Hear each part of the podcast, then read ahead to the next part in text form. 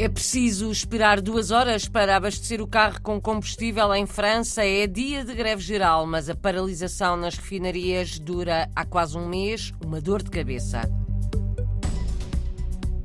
Luxemburgo e Portugal assinaram hoje acordos de proteção para os trabalhadores.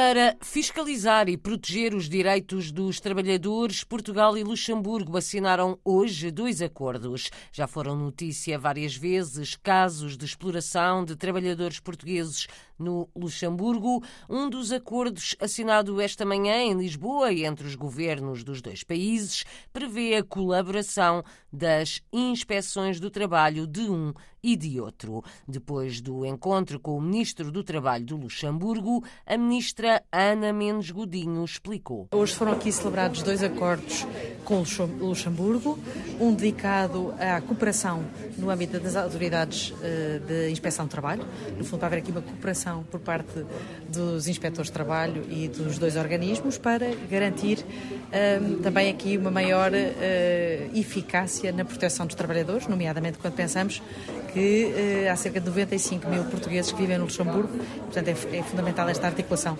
entre as duas, estas duas inspeções para uh, garantir melhores condições de trabalho e fiscalização também articulada das condições de trabalho.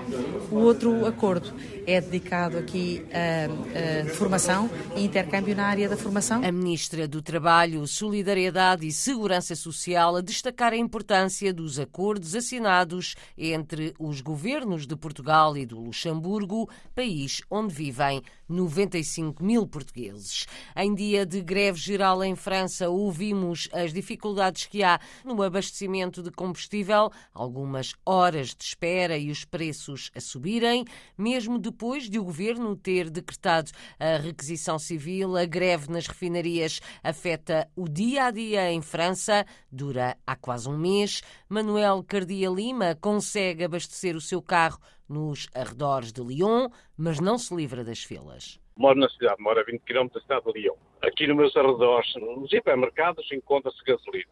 Hoje tem-se que fazer uh, duas horas de, de espera para ser abastecido. Mas dentro da cidade é muito difícil encontrar gasolina. É verdade que é uma questão muito, muito difícil que estamos a viver aqui para, para nós. Mas isso acontece um pouco por toda a França ou é só em, em perto de... Em geral, em geral em toda a França. Isto, eu tenho colegas que falo e familiares fora desta zona estão no mesmo caso que eu. Tem sido difícil abastecer os depósitos de combustível em França, o que afeta muitas áreas de atividade. É o que contam vários portugueses em Paris, ouvidos pelo jornalista Marco António Souza. Transportes e trabalhadores condicionados e paralisados ao longo das últimas semanas é o relato de um filho de madeirenses em França. André Agrela é polícia em Paris e prevê que tudo pior. Greve geral hoje em Paris que vai ainda por cima influir uh, com todos os trabalhos, uh, trabalhadores uh, polícias, bombeiros, enfermeiros, táxis que não podem trabalhar, não têm combustível. A situação está a condicionar a ação da polícia e de outros setores de atividade. É o caso de um taxista madeirense na capital francesa. Igor Gonçalves confessa o medo que reina entre os trabalhadores. Vejam que nós, entre aspas, trememos um pouco porque as filas de espera são longas e optamos muitas vezes por não fazer longos trajetos, porque infelizmente precisamos de clientes, mas também precisamos de, de combustível para podermos circular, não é? Infelizmente, e o problema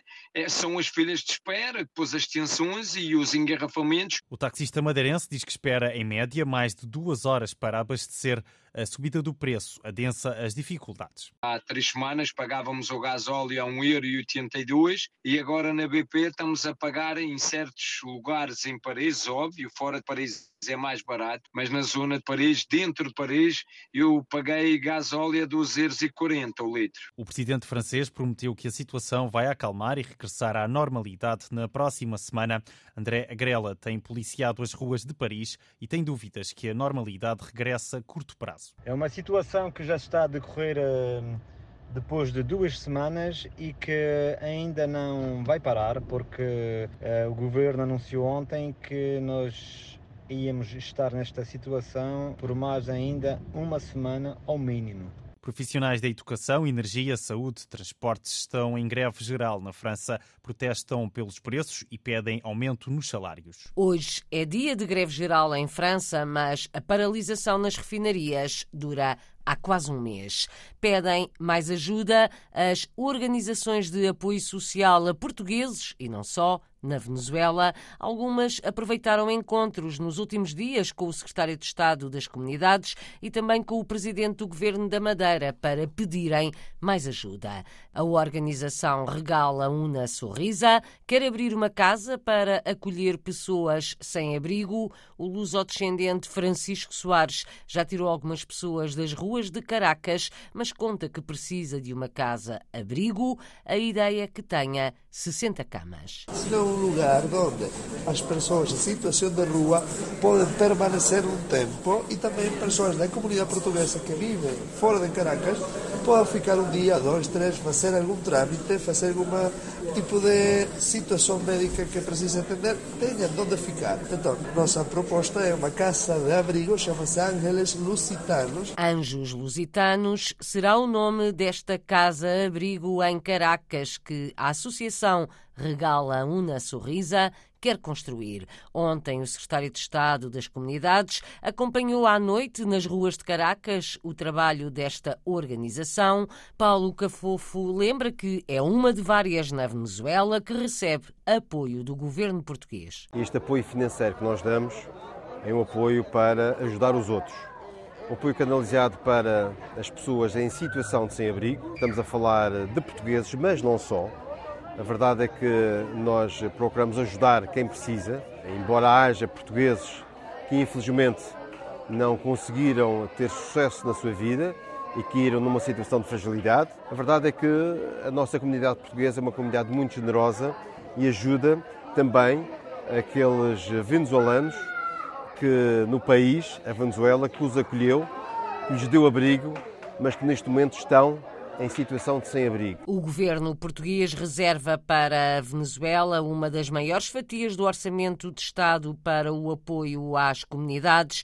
Os idosos são outra preocupação. Maria de Fátima Pita, da Sociedade de Beneficência Damas Portuguesas na Venezuela, explica o apoio que esta organização dá. O apoio principalmente agora está sendo em cabazes, que a gente dá um cabaz de víveres mensal também se dá eh, medicamentos e à parte, uma vez ao mês também elaboramos sopas e damos sopa para a família. Cabazes alimentares, sopa e medicamentos para ajudar os mais carenciados na Venezuela, portugueses e não só.